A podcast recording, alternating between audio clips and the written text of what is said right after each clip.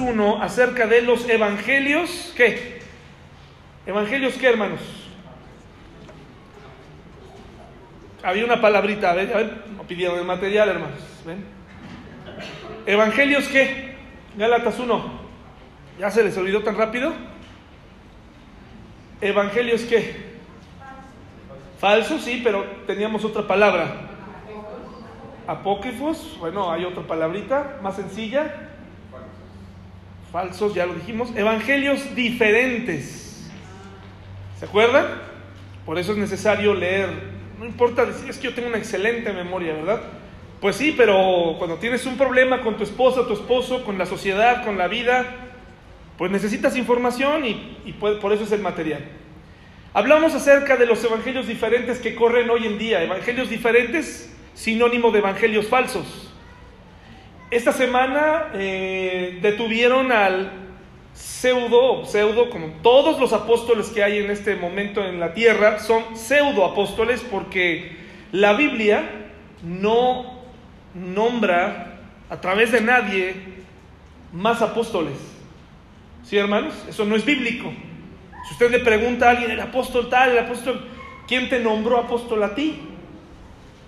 Entonces este caballero, muy, muy astutamente de esta secta, un evangelio diferente, abusaba de su poder para atraer jovencitas, enriquecerse.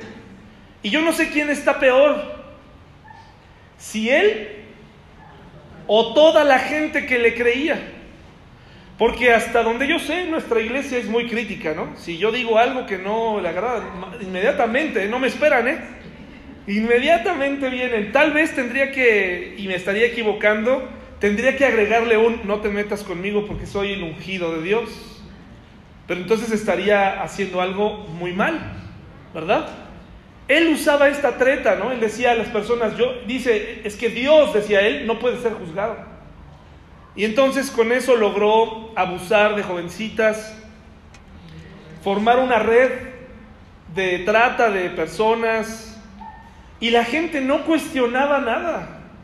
Y la, y la gente sigue pensando que es el apóstol de Jesús. Hermanos, evangelios diferentes. ¿Quién está más mal? ¿Quien no estudia y sigue a una persona? ¿O esa persona que engaña a las personas? Tenemos que tener un espíritu más crítico, pero más con fundamentos en la Biblia. Porque puede ser que cosas que digamos hoy no van a ser muy agradables.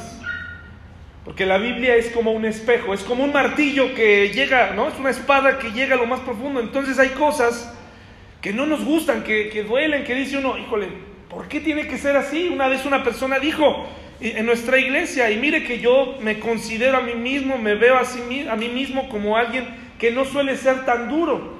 Pero él decía, esta persona decía, es que yo no quiero ir a la iglesia ya porque el pastor es muy duro, habla todo el tiempo del pecado. Todo el tiempo está hablando del pecado y en contra del pecado. Entonces, pues hermanos, ese es el principal problema, e, el pecado que llevamos dentro de nosotros y tiene que ser atacado, ¿verdad?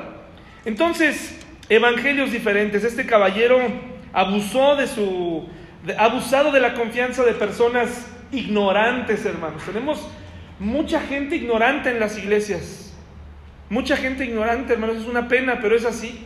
Mucha gente que ignora grandes verdades de la Biblia. Tenga cuidado porque hoy en día corren evangelios diferentes. Evangelios diferentes, como lo fue esta semana. Ojalá y qué bueno que lo atraparon allá, a este hombre en Estados Unidos, para que no salga nunca, para que pague. Tristemente, si hubiera sido en México, ya, ya hubiera estado afuera, como muchos pastores que abusan de su poder. A lo mejor no a ese grado, pero abusan de las personas, las ahogan. Entonces Gálatas, precisamente su tema principal es vive libre. Vive con la libertad que Cristo te ha dado ahora, una nueva libertad una nueva forma de vivir, una nueva manera de ver la vida, sin listas, sin eh, requisitos eh, que si fallas uno ya estás fuera. Entonces en el capítulo 2 eh, de, Gálatas, en la parte 2, vamos a hablar sobre un tema muy interesante. el legalismo y cómo se presenta. Y para eso vamos a estudiar un caso muy interesante. Le he llamado el caso número uno, el caso de la mantequilla de maní. En, en México no es tan común, ¿no? Hasta hace unos que 20 años era como un producto gringo, ¿no?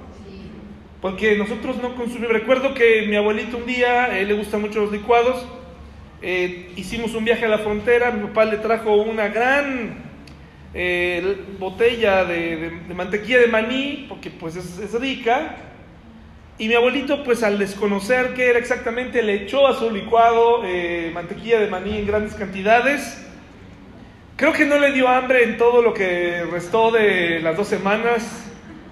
Pero ese no es el caso de, mi abuelito, hermanos, aquí presente. Él no es el caso. El caso número uno de la mantequilla de maní es el siguiente. Sacado del libro escrito por eh, Charles Swindoll, El despertar de la gracia, dice así, hace unos meses conversaba con un hombre al que admiro mucho. Es un líder cristiano en un cargo que lleva consigo grandes y amplias responsabilidades.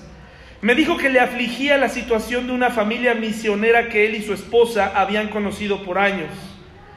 El legalismo que habían encontrado vez tras vez en el campo misionero y de parte de colegas misioneros era tan mezquino, tan increíblemente infantil, que regresaron a los Estados Unidos de América y decidieron no continuar como misioneros. Me contó que tenía que ver con un frasco de mantequilla de maní. Pensé que estaba bromeando, a lo cual él me respondió, no, no es una broma. Casi no pude creer la historia. En el lugar particular a donde fueron a servir al Señor no tenían acceso a mantequilla de maní. A toda esta familia le encantaba la mantequilla de maní. Así que hicieron arreglos con unos amigos en los Estados Unidos para que les mandaran mantequilla de maní de vez en cuando para así poder disfrutarla con algunos de sus comidas. El problema fue que no sabían, sino cuando empezaron a recibir los envases, que los otros misioneros consideraban una señal de espiritualidad no tener mantequilla de maní para las comidas. Supongo que el argumento era algo parecido a lo siguiente. Creemos que como no podemos obtener mantequilla de maní aquí, debemos renunciar a la misma por la causa de Cristo. A algo así de ridículo.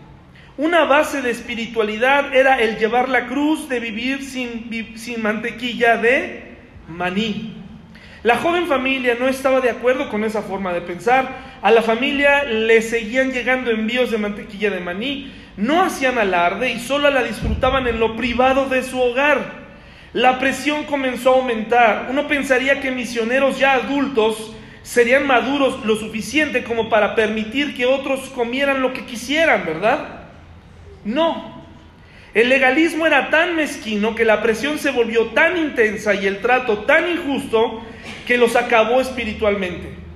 Finalmente se cansaron, no pudiendo continuar en contra de la creciente presión, hicieron sus maletas y se regresaron desilusionados y probablemente con un poco de descreimiento. Lo que aquí tenemos es un clásico ejemplo de legalistas de vista corta, espiando y atacando la libertad del otro, ni siquiera los misioneros están exentos. Y aquí tenemos dos cosas, tanto los legalistas como los que dejaron un llamado por la presión de la mantequilla de maní, ¿verdad? Aquí tenemos que ver los dos lados. Gálatas 1, por favor, mis hermanos, Gálatas 1, del 11 al 24. Comparta su Biblia con la persona que está a un lado de usted, con su esposa, tal vez es el único momento en el que se sientan juntos, aparte del automóvil, en donde no están peleando, ¿verdad? Donde no están discutiendo. Pues comparta su Biblia. Esto es lo único que le comparte porque tal vez tampoco le comparte su salario, ¿verdad? Comparta su Biblia con ella en este día. Gálatas 1 del 11 al 24. De pronto eh, Pablo tiene que hablarle a estas iglesias, a esta región de iglesias en Gálatas, y les tiene que decir, oigan, a ver, ¿qué está pasando? Porque estoy notando que se están dejando llevar por evangelios diferentes, por maestros novedosos, por gente que les enseña cosas muy atractivas, pero a la vez son falsas. Y muchas de estas personas, aunque no lo crean, empezaron a decir, bueno, ¿y quién es Pablo? ¿Y por qué tengo que escucharlo a él? Entonces Pablo tiene que darnos un poco de sus credenciales, ¿verdad? Tiene que tratar de explicarnos por qué él tiene derecho a decir lo que va a decir. Porque en el legalismo, hermanos, se empiezan a mezclar una serie de circunstancias. Pareciera que conforme uno va pasando en la vida cristiana, entre más tiempo tengas, o entre más viejo sea un pastor, más autoridad tiene para opinar sobre la vida de la gente. No sé si les ha pasado. Pero decimos, este pastor tiene muchos años de experiencia y qué bueno por esos pastores tan expertos. Pero hay un problema con esta experiencia, que esa experiencia puede llegar a tornarse en dogmas y cargas que él mismo le pone a las personas y olvida la libertad que tiene en Cristo. Hay pastores, y no tengo nada en contra de los que trabajan de tiempo completo, gracias a Dios, como ellos le llaman, tiempo completo, donde todo el tiempo están en casa, dicen ellos, ¿verdad? Yo creo que algunos sí, pero otros no sé que a lo mejor eh, se la viven visitando a las personas, no lo sé, yo no soy así, hermanos. Yo no me meto en tu vida si tú no me llamas.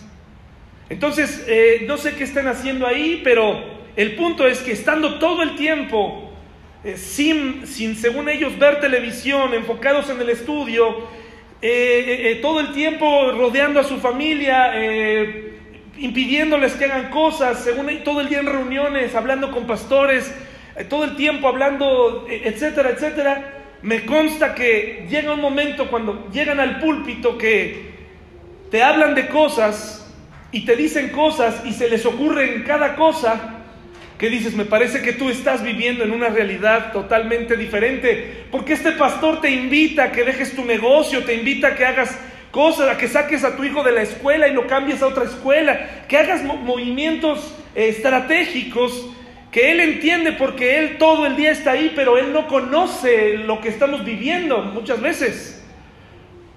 Políticamente, socialmente, es alguien que está metido, que su cabeza está ahí, pero, pero muchas veces le falta esa dosis de realidad que es tan importante, hermanos.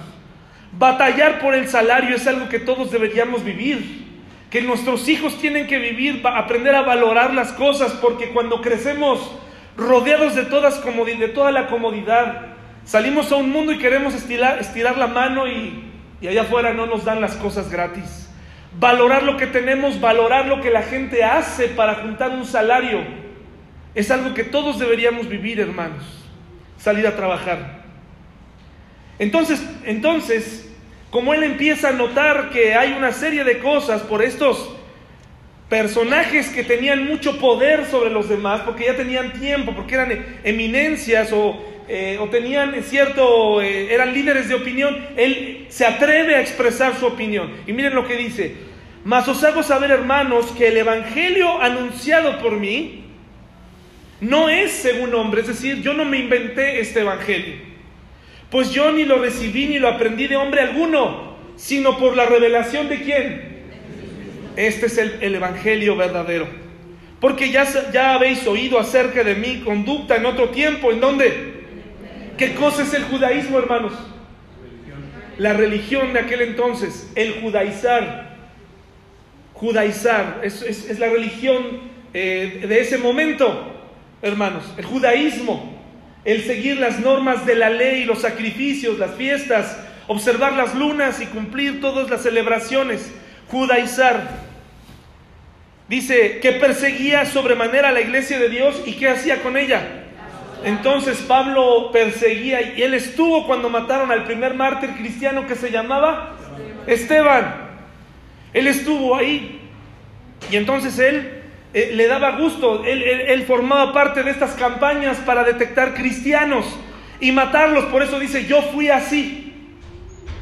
Si alguien sabe de perseguir a la gente en el nombre del judaísmo, soy yo, dice Pablo. Y en el judaísmo aventajaba a muchos de mis contemporáneos en mi nación, siendo mucho más celoso de las tradiciones de quién?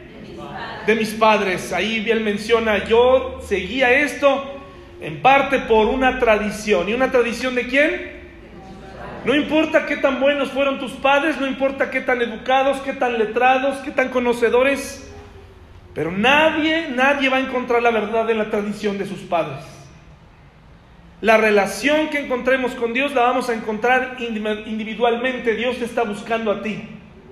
Pero es peligroso decir es que mis padres me lo heredaron. Yo no le puedo heredar a mi hija mi tradición. Aunque para mí sea buena, es, para mí este es el camino, ¿verdad? La Biblia dice, yo soy el camino, la verdad y la vida, yo creo en Jesús, pero yo no se la puedo heredar de esa manera. Yo tengo que vivir de tal manera que pueda vernos eh, crecer en el Señor y que ella en el momento dado, yo sé que el Señor la está buscando, tome una decisión que familiar, personal una decisión personal por él. Dice, pero cuando agradó a Dios que me apartó desde el vientre de mi madre y me llamó por su gracia, revelar a su Hijo en mí para que yo le predicase entre los gentiles, no consulté enseguida con carne y sangre, ni subí a Jerusalén a los que eran apóstoles antes que yo, sino que fui a Arabia y volví de nuevo a Damasco. Después, pasados tres años, subí a Jerusalén para ver a Pedro y permanecí con él 15 días, es decir, tuvo una experiencia y un encuentro personal con Jesús, camino a Damasco, lo bajó del caballo y en ese momento hubo una, comenzó una relación entre Dios y él. El judaísmo continúa hasta nuestros días, en donde, trabajo eh, va a haber un evento de, macabeos, de judíos ortodoxos. Fíjese qué interesante. Donde trabajo va a ser la sede. ¿Y qué creen? Como están judaizando, probablemente no me dejen ir a trabajar un viernes mientras ellos estén ahí. ¿Saben por qué? Porque no pueden convivir conmigo. Porque soy gentil, soy mexicano. ¿Sí? Están judaizando. No podemos estar juntos. No podemos mezclar tenemos que traer nuestra propia comida, nuestros propios cubiertos, no podemos confiar. Esto debe estar inmundo. Qué pesado vivir así, hermanos. Qué pesado vivir así. Tal vez tú, has vivido así. Has encontrado muchas veces que la Biblia llama a tu corazón, te dice, esto es maravilloso, pero, pero dices, no, no, no, no, no, porque la tradición de mis padres es, es más fuerte. La carita de tus dos padres se te revela ahí. Dices, yo no puedo creer en eso porque esto es eh, eh, traicionar a mis padres. Y Dios sigue buscándote a través del tiempo y te dice, no, no, me, no los veas a ellos, volteame a ver a mí, no vivas una religión. Yo quiero tener una relación contigo, una relación personal, una, una relación basada en la libertad, no en la esclavitud. Y dice aquí, pero no había ningún otro de los apóstoles, sino a Jacobo, el hermano del Señor. En esto que os escribo, he aquí delante de Dios que no miento Después fui a las regiones de Siria y de Cilicia y no era conocido de vista, de, vista las iglesias de Judea que eran en Cristo. Solamente oían decir esto, aquel que en otro tiempo nos perseguía, ahora predica la fe que en otro tiempo asolaba y glorificaban a Dios. Ese es el resultado del cristianismo, ¿no? No vieron una religión nueva, no lo vieron hacer nuevas cosas sino ahora dijeron, este era así, él, mataba cristianos, pero ahora él es un cristiano. Y él ahora ha tomado a Cristo como el único camino. Eso es lo que queremos reflejar en la vida de los demás. Un cristianismo de cambio de vida. Caso número dos, hermanos. Caso número dos. El caso del cine lejos de la iglesia. Conozco un hombre que va a cumplir los 60 y al que todavía le aterra el recuerdo de haberse criado con padres hipócritas. Esto lo escribió Max Lucado. Le ha llevado la mayor parte de su vida adulta a hacerle frente a la plena verdad del abuso que sufrió emocional y espiritualmente por el engaño de ellos. Toda su niñez, la familia asistió a una iglesia donde se enseñaba que no se debía ir al cine. Todavía existen. Todavía existen este tipo de iglesias. Esto se imponía tan firmemente que durante los cultos de los domingos a las personas se les llamaba al altar, o sea, al frente, porque no sé por qué nos gusta llamarle altar, ¿verdad? Pero bueno, los hacían llamar al altar. Este no es un altar, hermanos, aquí es un lugar común y corriente, pero así les llaman en muchas iglesias el altar, para confesar si habían cometido ese o algún otro pecado. El problema era que su familia iba al cine el viernes o sábado por la noche, siempre en secreto. Pero le dijeron muy claramente que él no debía decir nada al respecto. Le inculcaban sin cesar, mantén la boca cerrada. Y ahí estaba él, apenas un niño, recibiendo el sermón al regresar del cine a casa. No le digas a nadie el domingo que hicimos esto. Por supuesto, iban al cine a kilómetros de la iglesia para que los miembros no se dieran cuenta y se fueran a encontrar a otros. Yo eh, tenía la costumbre, cuando era soltero, con mi hermano, con este, mis amigos, en ocasiones ir a la última función. Y a esa hora me encontraba pastores. Yo todavía no era pastor, pero me los encontraba ahí. Y una vez que fuimos a ver una que se llamaba eh, Apocalipsis, el, el, amanecer de los muertos, pero había otra que creo que en esos días también tenía un nombre de algo que tenía que ver con Apocalipsis, pero no el Apocalipsis de la Biblia, sino del que ya hemos hablado. Y nos encontramos a un pastor joven. Y nos, nos encontramos en la taquilla, no supo qué hacer,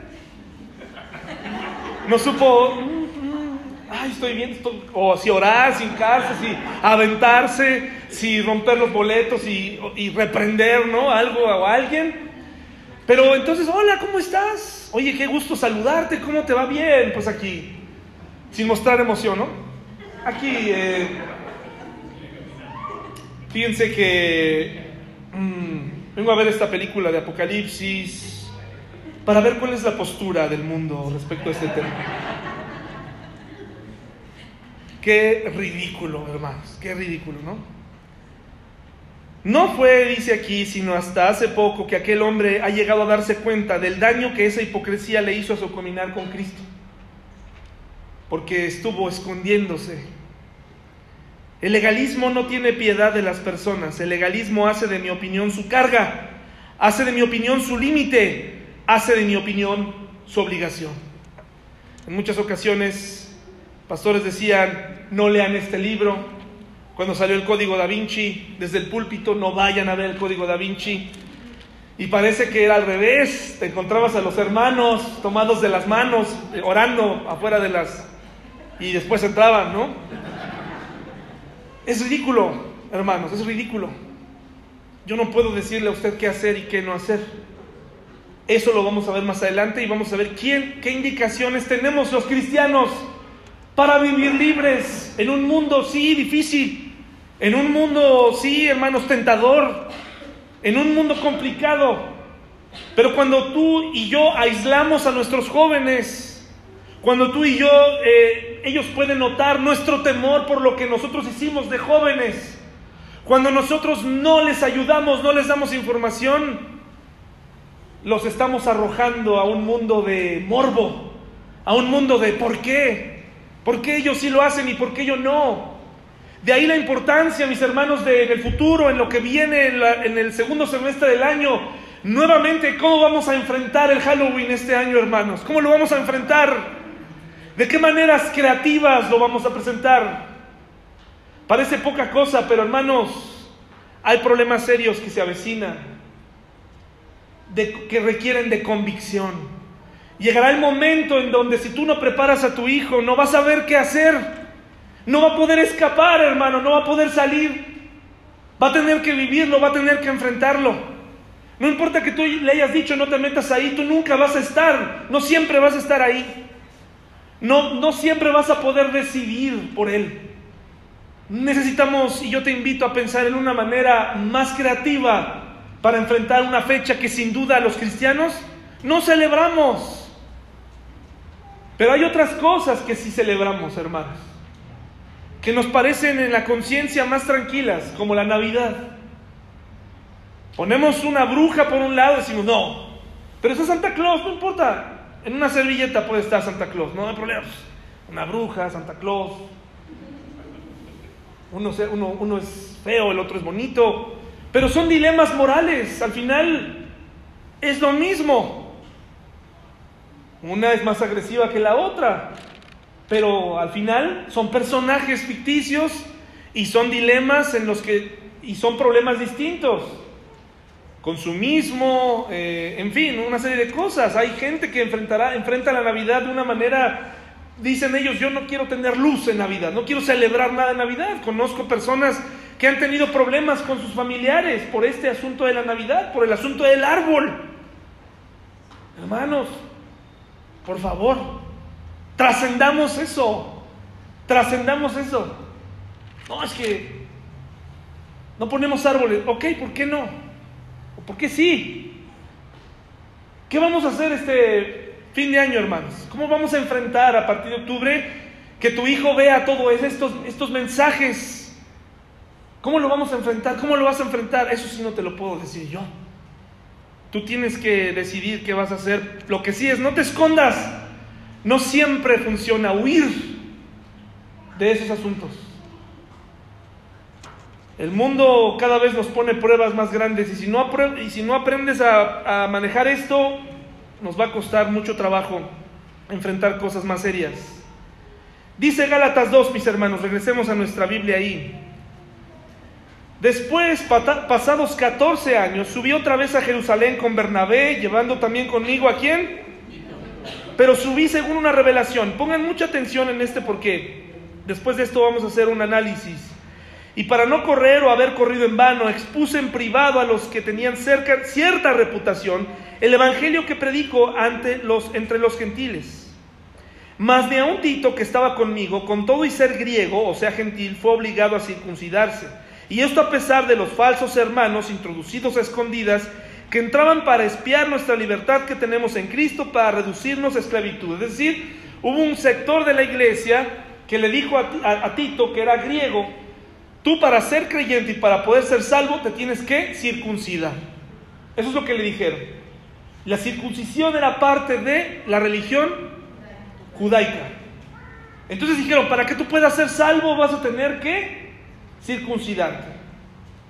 Y Pablo dijo, no, a ver, un momento, esto, no vamos a caer en esto, no, no vamos a judaizar nosotros, porque esta, esta costumbre de la circuncisión ha quedado atrás. Y dice, los cuales ni por un momento accedimos a someternos para que la verdad del Evangelio permaneciese con vosotros.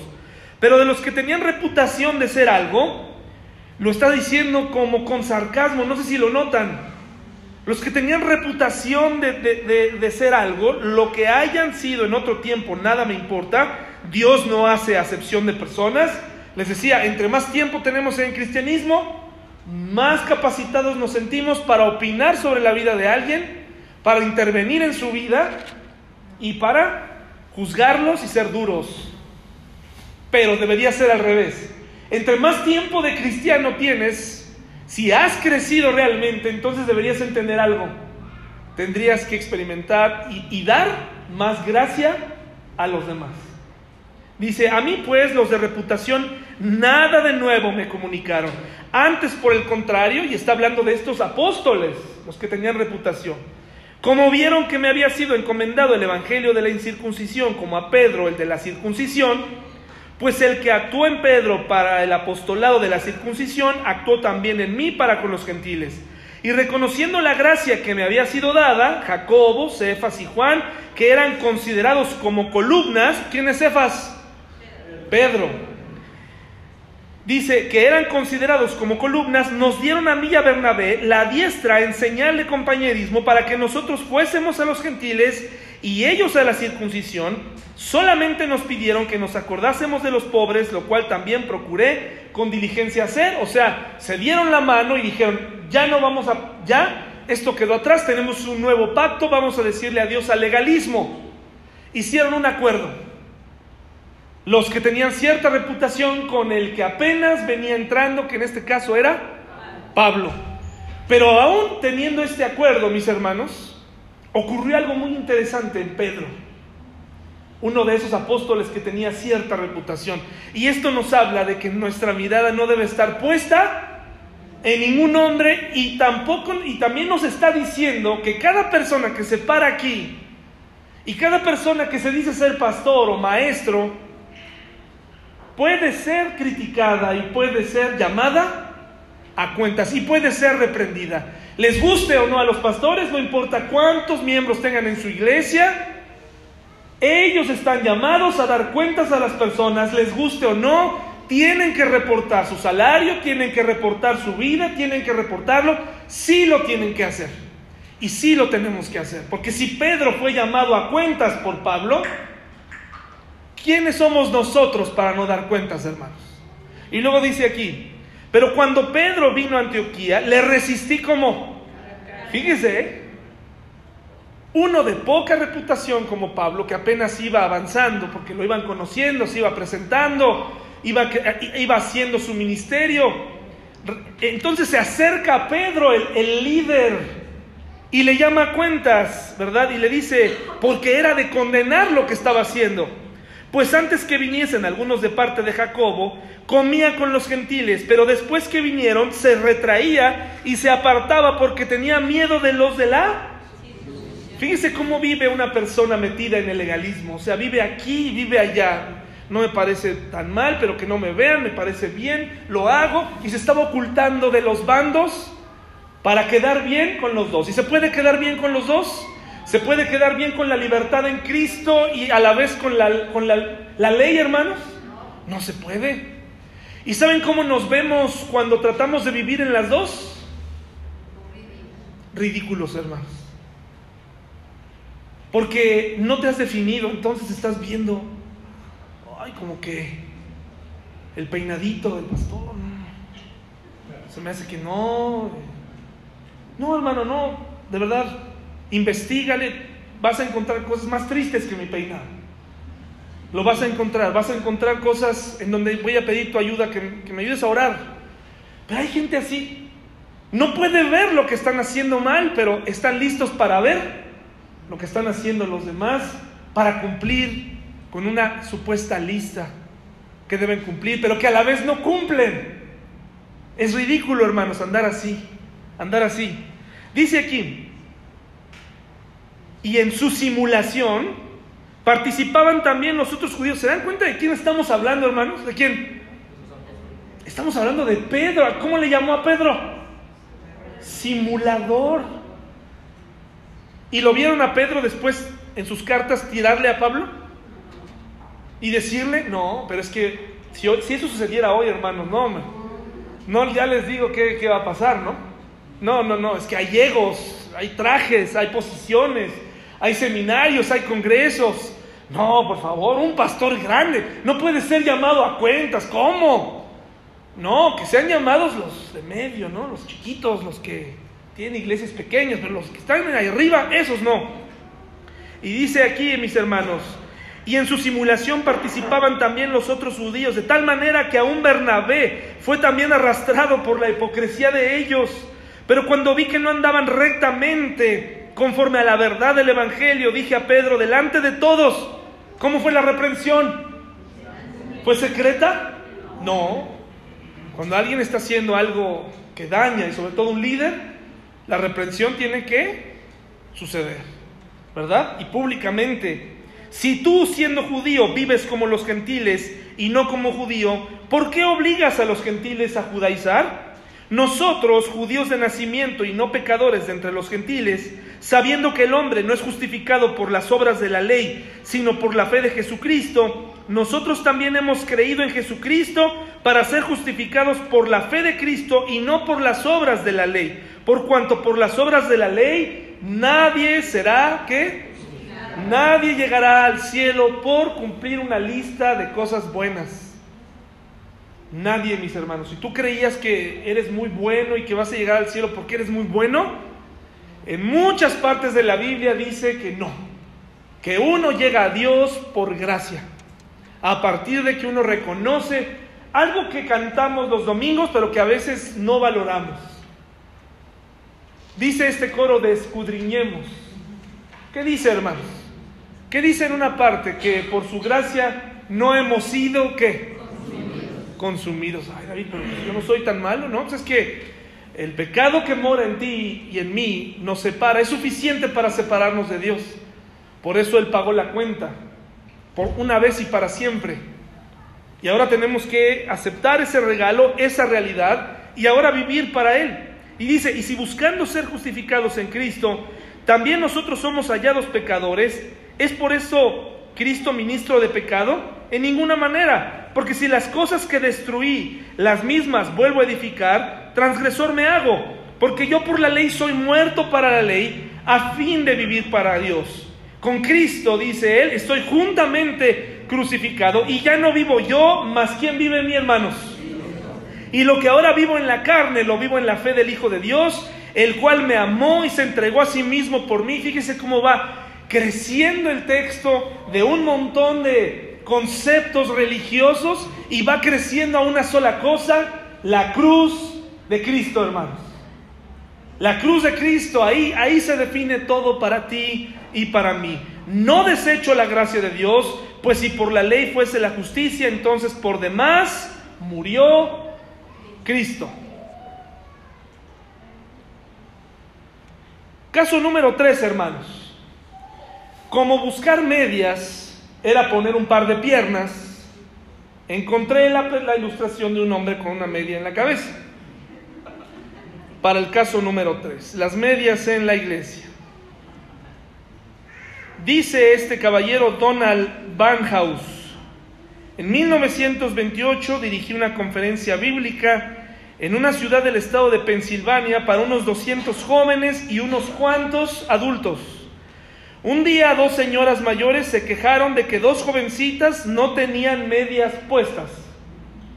Y esto me pasó hace no mucho tiempo, en una reunión. Eh, estábamos en una reunión de jóvenes. Una chica que no pertenecía a nuestra iglesia, era de la iglesia donde nos estaban prestando, llegó sin medias. Y entonces la regresaron a que se fuera a poner unas medias negras. Dice, un día, de, un día dos señoras mayores se quejaron de que dos jovencitas no tenían medias puestas. Estas señoras querían que yo les reprendiera. Mirándoles fijamente a los ojos, les dije, la Virgen María nunca usó medias. Se atragantaron y preguntaron, ¿no? Les contesté, en los tiempos de María, las medias ni siquiera existían. Hasta donde sabemos, las empezaron a usar las prostitutas en Italia en el siglo XV, al comienzo del Renacimiento. Más tarde una señora de la nobleza escandalizó a la gente cuando asistió a un baile de gala con medias puestas. Al poco tiempo todas las mujeres de clase alta estaban poniéndose medias y ya para el tiempo de la reina Victoria las medias eran un símbolo, un símbolo de recato. Pero ¿cuál fue el origen de las medias? Estas señoras que eran rezagos de la época victoriana no tenían más que decir. No regañé a las jóvenes por no tener medias puestas. Uno o dos años más tarde, la mayoría de las jóvenes no se ponían medias durante el verano y a nadie parecía importarle. No pienso que esto causó la desintegración moral de los Estados Unidos de América. Los tiempos estaban cambiando y alejarse del legalismo de la época victoriana era lo que convenía. Y yo sé que si le pregunto a alguno de ustedes, me podrá narrar eh, episodios con el legalismo. Episodios con el legalismo. Ahora, de acuerdo a lo que acabamos de, de estudiar, de leer, ¿cuáles son los protagonistas? No se ven muy bien, ¿verdad? ¿Cuáles son los protagonistas del legalismo, mis hermanos? ¿Cuáles son los protagonistas de la ley contra la gracia en este texto de Gálatas. Número uno, existen los, los titos, los nuevos creyentes, discípulos con deseos de aprender, que vienen por primera vez a la iglesia, que no tienen mucho conocimiento, que están aprendiendo. A esos se les trata de adoctrinar desde que llegan para que adopten comportamientos, para que su vida, según los que tienen más rango y más tiempo, les dicen, porque yo lo he vivido, porque yo lo, sé de, en carne propia, es, deja de estudiar, Dios te está llamando, deja de hacer esto, deja de hacer aquello. Y entonces, ¿qué creen que hace el joven, hermanos? ¿Qué creen que hace cuando escucha esta parte que le dicen, eh, la persona de más rango le da ese consejo? ¿Qué, ¿Qué sucede en la mayoría de los casos, hermanos? Claro que, se, claro que no, muchos de ellos sí dejan de estudiar. Ojalá tuvieran tantito, porque cuando tienen problemas económicos, ¿qué creen que pasó con sus mentores? Contestan el teléfono y les ayudan. Oiga, pastor, hace 23 años usted me dijo que renunciara a mi carrera, yo iba a ser un excelente veterinario. Pero entre que él se creyó, ¿no? Y entre que le dijeron, ¿qué sucedió, hermanos? Adiós. ¿Qué nos dejó a nosotros el Señor, mis hermanos? Un sentido común. Y ese sentido común dirigido por el Espíritu Santo te puede hacer tomar decisiones correctas. Los titos son el blanco del adoctrinamiento falso de una iglesia legalista. Luego están los que tienen cierta reputación, aquellos que validan lo que se debe enseñar en una iglesia y los que no, y ya vimos, pueden llegar a confundirse como Pedro se confundió. Empezar a enseñar cosas que no necesariamente tenían algo que ver con el Señor, con la, con la doctrina de Cristo.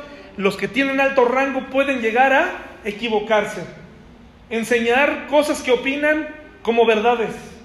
Generar, generar, mis hermanos, pequeñas, pequeños clones de sí mismo. Porque ese peinado no es correcto, tienes que hacerlo así. Tú tienes, las señoritas se tienen que ver como el pastor, los, perdón, los, los varones como el pastor y las señoritas como la esposa del pastor. Pero oye, si a mí no me gusta cómo se peina, ¿por qué me tengo que peinar así? Como en Corea del Norte que liberaron una serie de cortes de cabello autorizados por el régimen, ¿sí sabían? Autorizados y así tienen que andar todos.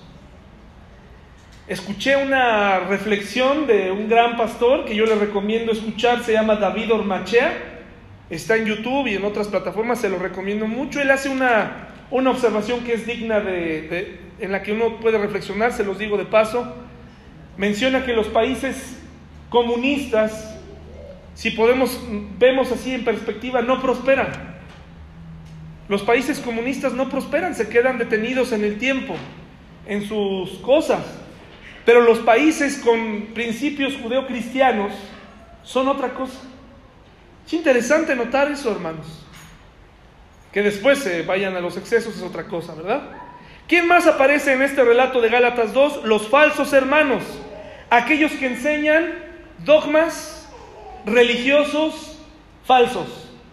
Aquellos que tienen o pueden llegar a tener cierta comunicación con el grupo más selecto de la iglesia y empiezan a decir esto está correcto, esto no, a meterse con la vida de los otros, falsos hermanos. Pero hay otro grupo, en este caso representado por Pablo, los cristianos que son libres, los que comprenden que la salvación es un regalo tan grande que no puede perderse tampoco puede mantenerse. ¿Por qué? Porque ya lo recibiste. No dependió de ti, se quedó para siempre. No hay nada que tú puedas hacer para mantener tu salvación porque ya te la dieron. Es por gracia. Si tú eres creyente en Cristo, la salvación no se pierde porque es un regalo. Es solo por gracia. Que Dios nos libre de eso, hermanos. De tener o adoctrinar a las personas que llegan a nuestra iglesia con pensamientos, con ideas personales. Hermanos, dice este pensamiento, nada mantendrá al creyente más inmaduro que tratar de observar una lista de requisitos para llevarse a cabo. Gálatas 2 del 16 al 21 dice así, mis hermanos, sabiendo que el hombre no es justificado por las obras de la ley, sino por la fe de Jesucristo, nosotros también hemos creído en Jesucristo para ser justificados por la fe de Cristo y no por las obras de la ley. Por cuanto por las obras de la ley nadie será justificado. Y si buscando ser justificados en Cristo, también nosotros somos hallados pecadores, ¿es por eso Cristo ministro de pecado? En ninguna manera. Porque si las cosas que destruí, las mismas vuelvo a edificar, transgresor me hago, porque yo por la ley soy muerto para la ley a fin de vivir para Dios. Con Cristo estoy juntamente crucificado y ya no vivo yo, mas vive Cristo en mí, y lo que ahora vivo en la carne lo vivo en la fe del Hijo de Dios, el cual me amó y se entregó a sí mismo por mí. No desechó la gracia de Dios, pues si por la ley fuese la justicia, entonces por demás murió Cristo. No desecho la gracia de Dios. Para ir cerrando, hermanos, ¿cómo vivo yo ¿Cómo es y cómo puedo hacerle para vivir para Dios? ¿Y cómo puedo vivir en la gracia, pero a la vez no desecharla? Y aquí viene la parte práctica para todos nosotros en esta mañana. Es la parte más importante. No nada más denunciar el legalismo, sino ahora cómo evitar comportamientos legalistas y vivir una vida libre. ¿Cómo vivo para Dios? ¿Cómo puedo agradar a Dios con mi fe? Primera Corintios 10:31. Cuando hablamos de la gracia es un tema y es un concepto muy difícil porque generalmente encontramos más resistencia para la gracia que para la ley. De alguna u otra manera, un, cristiano se siente más a gusto llevando reglas que cuando le dices, aquí está tu vida con Dios, ahora te toca a ti vivir, sé libre. Pero ¿cómo? No, dime qué debo hacer y yo lo hago. Pero no me dejes así, ¿no? No me dejes así nada más. Ponme reglas, prohíbeme cosas, llámame la atención, supervísame. No, vive libre. Vive en este mundo con libertad. No, pero ¿cómo? ¿Cómo voy a decirle eso a mis hijos? Bueno, porque somos ignorantes, mis hermanos. Porque no tenemos el conocimiento adecuado.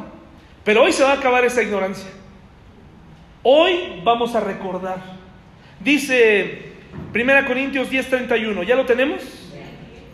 Si pues, 10:31, perdón, 10:31 dice así, si pues coméis o bebéis o hacéis otra cosa, hacedlo todo para la gloria. ¿Qué quiere decir esto, hermanos? Antes de tomar una decisión, la que sea, ¿Qué debo detenerme a pensar? ¿Eres creyente? ¿Crees en Dios? ¿Crees en Jesús? Lo primero de todo es, esta decisión va a glorificar a Dios. Esta decisión que estoy a punto de tomar va acorde con lo que Él hizo por mí en la cruz. O sea, es, un acto de reciprocidad nada más. Es, un, es una decisión madura, es una me voy a casar otra vez, porque ya me divorcié tres veces. Es que hasta el momento nadie me lo había dicho, ¿qué, debo hacer? Este matrimonio que estás a punto de, de llevar a cabo, ¿glorifica a Dios? Sí, claro. ¿Bajo qué esquema, bajo qué normas lo estás midiendo? ¿Cuáles son los parámetros que estás usando para tomar esta decisión? el, caballero, la persona es cristiana. ¿Para qué te quieres casar? ¿Para tener compañía? ¿Para tener a alguien y arruinarle la vida como a tu primer matrimonio? ¿Para activar tu vida sexual? Porque todavía estás joven, dices tú. ¿Para qué? ¿Para qué lo vas a hacer? ¿Para traer otro hijo que a lo mejor quieres un hijo para los viernes, porque para los lunes, martes, miércoles y jueves ya tienes uno que ves. O a lo mejor tienes mucho dinero y quieres repartir tu pensión entre todos ellos. ¿Suena esto, estos pensamientos locos? ¿Valdría la pena considerarlos, mis hermanos, en nuestra mente antes de tomar una decisión? ¿Valdría la pena decir, a ver, esto glorifica a Dios? ¿Realmente esto glorifica a Dios? No lo pases por el qué van a decir cuando me vean entrar con mi nueva pareja a la iglesia. Eso olvídalo. Eso es lo de menos.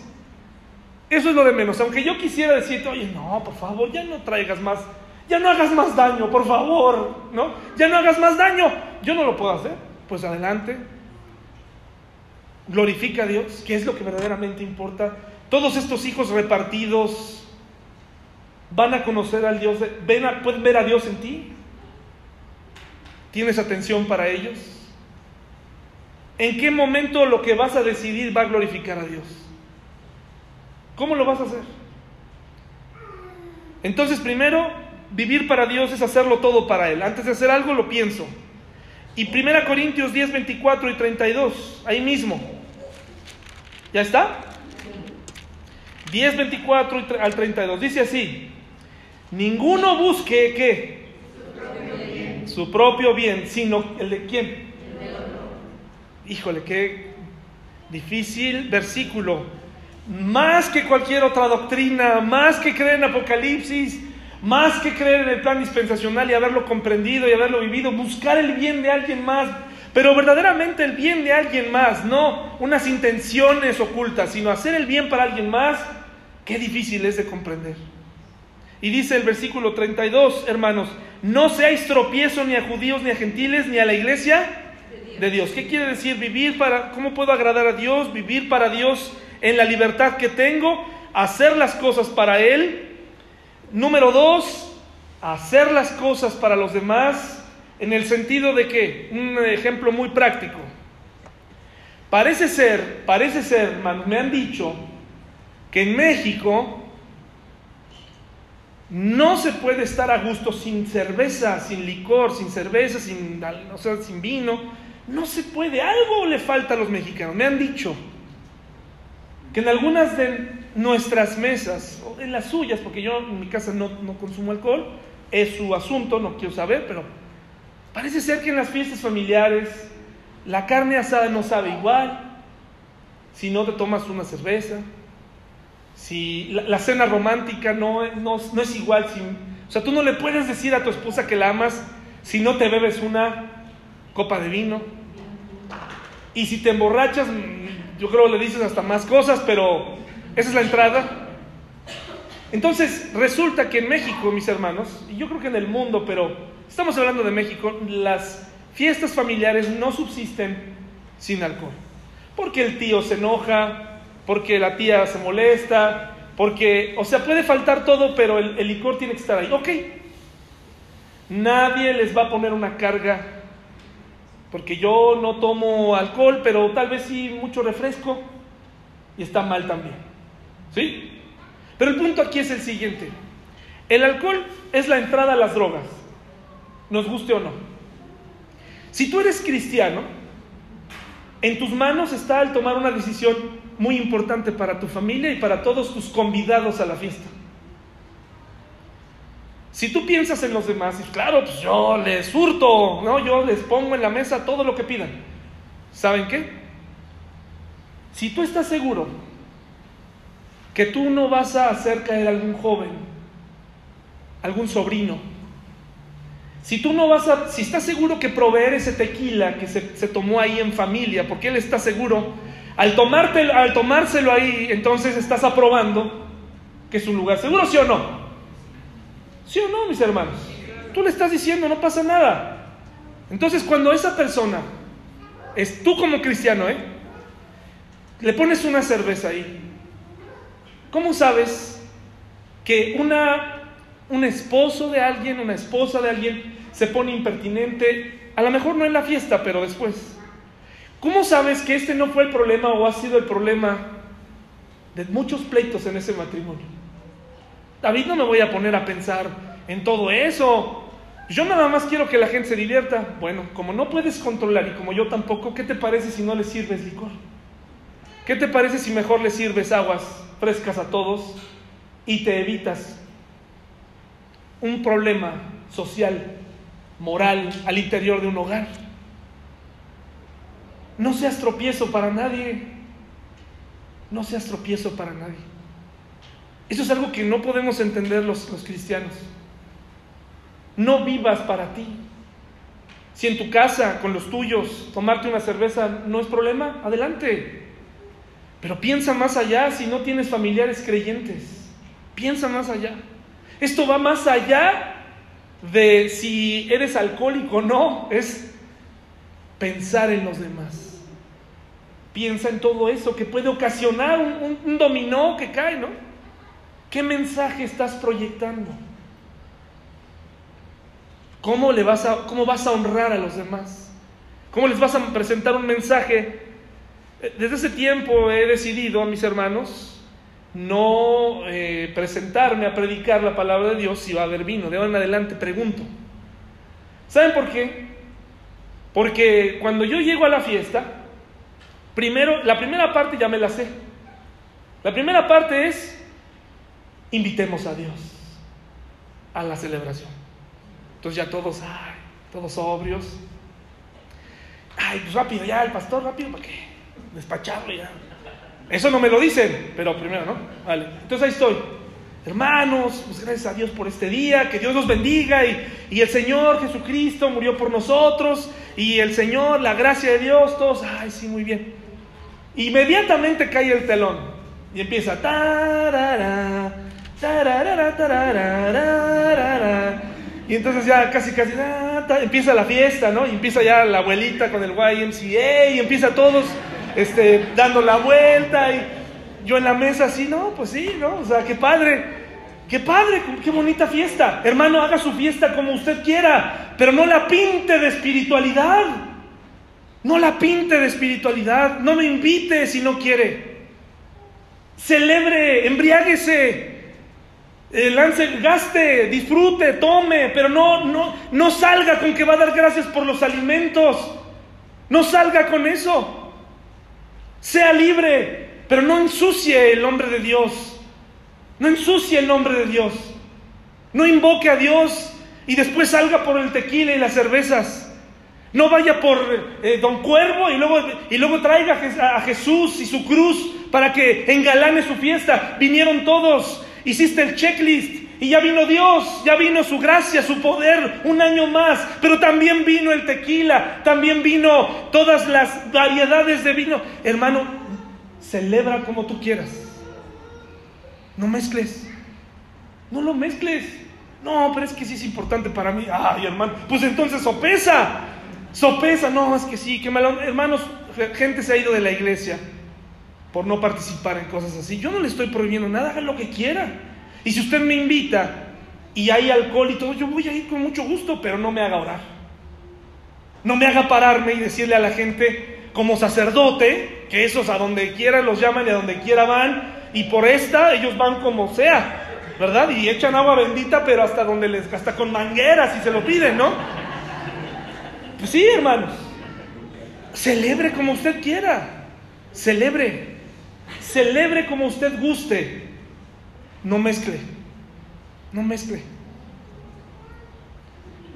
Primera Corintios 10, 23 al 33. Tiene que preguntarse si no va a hacer caer alguien que esté ahí. Primera Corintios 10, 23 al 33, mis hermanos. ¿Ya está? Dice, ¿cómo agrado a Dios en mí? Pensando en lo siguiente, todo me es lícito, pero no todo conviene. Todo me es lícito, pero no todo edifica. Como también yo en todas las cosas agrado a todos, no procurando mi propio beneficio, sino el de muchos para que sean que salvos. Es tu fiesta, tu celebración, tu discurso, tu tesis, tu un medio para alcanzar a otros o es solamente un momento para que todo el mundo vea que tienes una manera de pensar diferente. Si te fijas, nadie te está prohibiendo que hagas lo que tú quieras hacer. ¿O sí, hermanos? Haz lo que quieras. Todo te es lícito. Todo te es lícito. Nadie va a ir a juzgar. Si ya nadie me invita, pues ni modo, ¿para qué ando diciendo esto, verdad? Pero sí, de una vez, yo no caso personas que tengan una pareja no cristiana, porque yo no voy a ser cómplice de su divorcio. Ojalá no termine en divorcio, pero por eso no participo, no porque sea superior, no, Sencillamente porque a veces mezclamos las cosas. No soy liberal, tampoco soy legalista.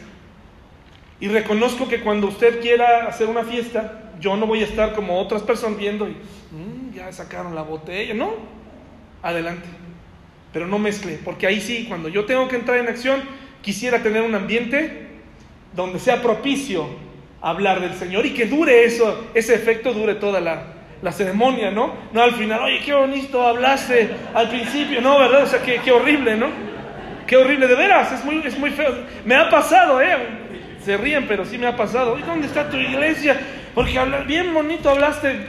Gracias, este. Pregúntale a quien te invitó este, aquí a la fiesta, ¿no? Bueno, ahora, ¿cómo puedo valorar la gracia? ¿Cómo valoro la gracia? Romanos 6 del 1 al 2. ¿Cómo sé ¿Cómo puedo regular la gracia? Soy libre para decidir, libre para viajar, libre... Es más, eres libre para elegir tu pareja. Eres libre. Eh, en, el, en el afán de a veces espiritualizar todo y decir es que yo creo que Dios efectivamente conoce a nuestra pareja de antemano, pero nos deja elegir. Si a mí me preguntas, eh, creo que mientras esa persona sea cristiana, si tú vienes a esta iglesia y volteas a tu alrededor, eres soltero y dices, no, pues es que aquí no, así, porque así se expresan muchos jóvenes, aquí nomás no encuentro, y, de veras, así como si eso fuera, ¿no? Lo más, volteas a ver y no, no, el, el, caballero guapo ya está casado, el caballero, no, la chica, no, en fin. Hermano, yo te voy a hacer una invitación a los jóvenes que están aquí, no, no te vayas de la iglesia, busca a tu pareja, pero busca, tal vez hay campamentos cristianos. Búscalo ahí. ¿Verdad? De verdad, si de plano ya estás en edad casadera y ya no aguantas, o sea, casarte, avísame, oye David, mira, me voy a ausentar porque me voy a ir a buscar en las iglesias cristianas una pareja. Hermano, adelante, adelante. Órale pues. Si después regresas sin pareja, quiere decir que problema eras tú, man. Sí, ¿verdad? Pero adelante, o sea, no te vayas de la iglesia porque aquí no encuentras, o sea, pues no, hermano, no, no nos hagas eso. Necesitamos tu presencia en la iglesia también, eres parte de nosotros. ¿Cómo valoro la gracia? En primer lugar, no abusando de ella. Dice la palabra de Dios en Romanos 6 del 1 al 2, ¿qué pues diremos? ¿Perseveraremos en el pecado para que la gracia abunde? Dice Pablo, en ninguna manera, porque los que hemos muerto al pecado, ¿cómo viviremos aún en él? Es por eso que les digo, no abusemos de la gracia de Dios, somos libres. Puedes viajar a donde quieras, puedes hacer lo que quieras, puedes comer lo que quieras. Hermano, puedes comer moronga, hermano. Sí, sí puedes comer moronga. Ya lo dije, es un tabú, ¿no? Ya, puedes comer moronga. Está bien, pero si hay un hermano que eso le provoca una situación de conciencia, entonces vas a tener que irte a otra taquería. Sí, hermano, sí, con criterio. ¿Sabes que no? No lo voy a hacer. No lo voy a hacer. ¿Por qué te lo comes? ¿Por qué, ¿Por qué me tengo que comer la sangre? Por sentido común, ¿no? Pero si te la quieres comer, cómetela. Eso lo puedes hacer, dice la palabra, todo me es lícito, pero no todo me conviene. Puedo hacer ejercicio desde las 4 de la mañana hasta las 9 de la mañana pero no me, no me va a convenir hacerlo diario, pero lo puedes hacer. Lo que no entiende el cristiano es que no hay una lista, hay un compromiso con Dios. Y mi vida, el Señor la ve. Dicen que el, costo de la salvación es una vigilancia eterna.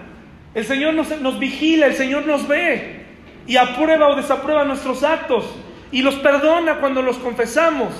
Pero también viene la disciplina cuando es necesario.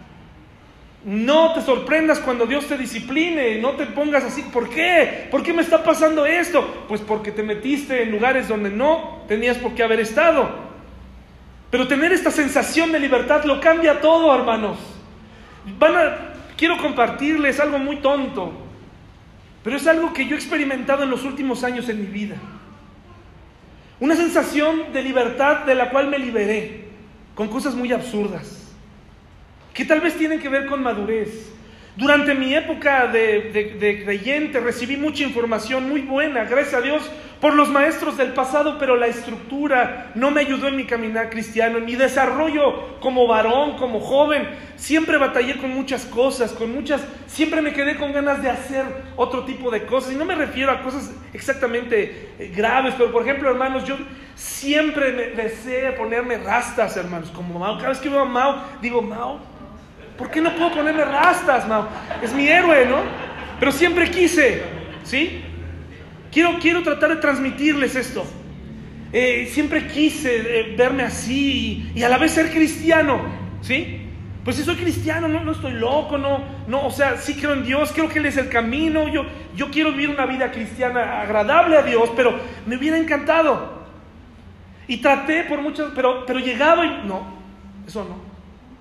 Ok, está bien. Si ese es el costo, no lo voy a hacer. Después, eh, la ropa que traía, no, esa playera no. Ok, está bien. Esas pulseras, no, ok, tampoco. Hermanos, a partir de que eso se cayó en mí, he experimentado como nunca eh, diferentes peinados, diferentes formas de, de vivir. He experimentado dejarme crecer la barba porque, hermanos, no me interesa. Porque yo sé, mis hermanos, que en, mí, nunca hubo un anhelo de, ahora voy a parecer loco, ¿no? Voy a aparecer, o voy a... Eh, no quiero dar un mensaje así, pues, pero hubo una, sensación de libertad y es lo que yo quiero transmitirte a ti. Libertad en Cristo. Y no te creas, a veces eh, me han, cuestionado cosas y tengo que ajustar. Soy un hombre casado, tengo una hija. Y se me han acercado hermanos, oye, ¿por qué te pegas así? Tienes cierta edad, gracias, tienes razón. Y, tengo que ir madurando y tengo que ir ajustando, sí, hermanos, pero, pero si se fija, es, más cuestión de madurez que cuestión espiritual. ¿Sí? No, no me urge irme a, este, hacer locuras o eh, sencillamente hubo una, expresión, una segunda adolescencia, hermanos, en estos años. Después de vivir así, ¿no? Metidos, usted ve fotos de mí, gente que me conoció hace ya 15 años, 20 años, es una persona muy diferente, eh, que creía en el Señor, pero, pero dentro de mí algo quería salir, hermanos. Algo quería salir, quería expresar, quería, quería felicitar a buenos músicos, quería llegar a, dentro de cuando Paola era mi novia, yo le decía a Paola, el día que yo pueda, voy a dedicarme a ser el pastor del rock, le decía a ella, ¿no? Voy a dedicarme a buscar músicos y voy a hablarles a ellos. Y obviamente eso no, con el tiempo pues no fue así, ¿no? No, no era posible. Pero poco a poco el Señor fue ayudándome, mis hermanos, a entender muchas cosas y entre ellas fue, no abuses de la gracia, no hagas locuras, no, no, no abuses del pecado. Porque si bien es algo que, con lo cual tendremos que vivir, no abusemos de, ese, de vivir en pecado y de practicar el pecado. No perseveremos, no perseveremos, perseveremos en el pecado. Mateo 10, 18, hermanos. ¿Cómo valoro la gracia? Y yo lo vi en muchos jóvenes de esa generación, que muchos de plano se fueron al otro espectro, ¿no? Y se perdieron en el camino de plano, ¿no? Mateo 10, 18 valoro la gracia, ¿cómo, cómo, es que no la voy a desechar, sino que, sino que la voy a valorar? Número uno, la, la valoro no abusando de ella porque es una realidad. Número dos, dando gracia a los demás. Dando gracia a los demás. Dice el Señor Jesucristo en Mateo 10, 18, ¿ya lo tenemos?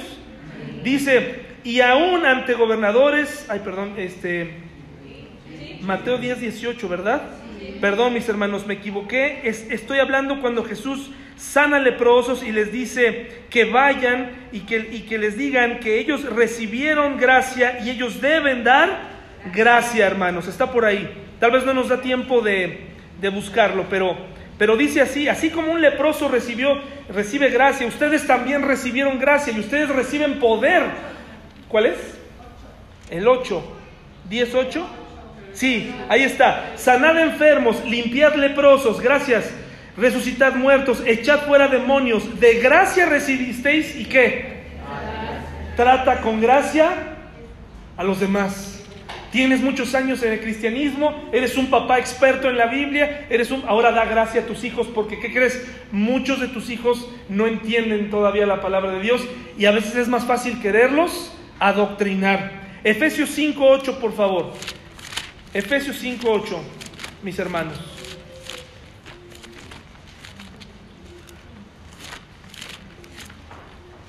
Efesios 5:8. ¿Ya está? Porque en otro tiempo, ¿qué éramos, hermanos? Tinieblas, mas ahora sois luz en el Señor. Como dice, andad como hijos de luz del 15 al 16 dice así, mirad pues con diligencia cómo andéis, no como necios, sino como sabios, aprovechando el tiempo, porque los días que son malos, pero fuimos, ahora ya no somos. Tenemos que tratar a la gente con paciencia, con gracia. Primera Tesalonicenses 4.1. Primera Tesalonicenses 4.1, hermanos, por favor.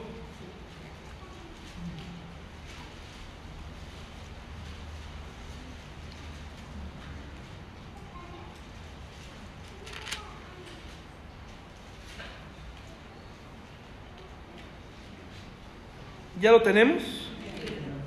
Por lo demás, hermanos, os rogamos y exhortamos en el Señor que de la manera que aprendisteis de nosotros como os conviene, conduciros y agradar a Dios, así abundéis más y más. Y más adelante, mis hermanos, viene un versículo en donde Pablo le invita a las personas a hacerse cargo de sus propios asuntos, es decir, no estar entrometiéndonos en la vida de los demás, sino atender nuestra propia vida. Primera Timoteo 3:6, mis hermanos, por favor. Primera Timoteo 3:6. Segunda, perdón, segunda Timoteo 3:6.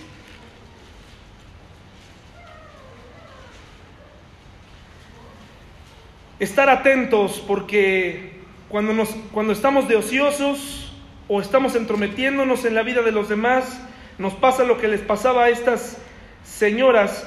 Dice aquí desde el versículo 1, también debes saber esto, que en los postreros días vendrán tiempos peligrosos, porque habrá hombres amadores de sí mismos, avaros, vanagloriosos, soberbios, blasfemos, desobedientes a los padres, ingratos, impíos, sin afecto natural, implacables, calumniadores, intemperantes, crueles, aborrecedores de lo bueno, traidores, impetuosos, infatuados, amadores de los deleites más que de Dios, que tendrán apariencia de piedad, pero negarán la eficacia de ellos, de ella, a estos evita, porque de estos son los que se meten a las casas, en las casas, y llevan cautivas a las mujercillas cargadas de pecados, arrastradas por diversas concupiscencias. Es decir, voy a tratar a los demás con gracia, pero a la vez me voy a enfocar en mis propios asuntos y voy a estar en mi mente preparado para evitar ser engañado y ser arrastrado con falsas enseñanzas. Y por último, segundo de Pedro 3, segundo de Pedro 3, 17 al 18. Valoro la gracia no abusando de ella, dando gracia a los demás, comprendiendo a los demás. Y número tres, creciendo en ella. ¿Cómo se puede crecer en la gracia? Segunda de Pedro 3, 17 al 18 dice así, porque mejor es que padezcáis haciendo lo bueno. Perdón, estoy en primera de Pedro. Dice, así que vosotros, oh amados, ¿Sí, verdad? ¿Estoy leyendo correctamente? Dice, guardaos, no sea que arrastrados por el error de los inicuos caigáis de vuestra firmeza. Antes bien, crecer en la gracia y en el conocimiento de nuestro Señor y Salvador Jesucristo. A Él sea gloria, ahora y hasta el día de la eternidad. Amén. ¿Qué significa crecer en la gracia, hermanos? Significa lo siguiente, vivir vivir para conocer todos los días a aquel que pagó nuestra cuenta. ¿Sí, mis hermanos? ¿Lo, comprendí, ¿Lo comprendimos? Vivir todos los días para conocer más a quién? A Dios. Para saber conocerlo, comprenderlo. Vivir en la gracia, crecer en la gracia es quién fue el que pagó la cuenta. Quiero conocerlo. ¿Quién pagó por mis pecados? Quiero conocerlo, quiero crecer en su gracia, quiero saber quién es. Y tenemos que detenernos, mis hermanos, de dejar de intentar de pagarle a Dios, porque no hay nada que podamos hacer para pagarle a Dios. Él ya pagó, no hay nada que tú puedas hacer, no hay ofrenda que puedas dar, no hay actitud que puedas tener, no hay nada. Dejemos de tratar de, pagarle a Dios y mejor crezcamos en su gracia, en el conocimiento de Dios. ¿Quién pagó la cuenta y por qué la pagó? Pero el cristiano es este sentimiento es como cuando alguien intenta pagar algo para ti.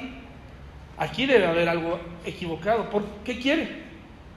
¿Por qué quiere pagar mi cuenta? No, no, no, no. Vaya a querer después algo y yo no estoy dispuesto a, pagarle nada. Dios no quiere nada. Dios quiere que crezcas en su gracia y que sigas valorando lo que Él ha dado por ti, que vivas en libertad. Espero que hoy salgamos no tristes porque la próxima fiesta no va a haber licor, sino para que salgas contento de que en esa fiesta, en esa celebración, vas a darle gloria a quien, al que pagó la cuenta, al que resolvió el problema.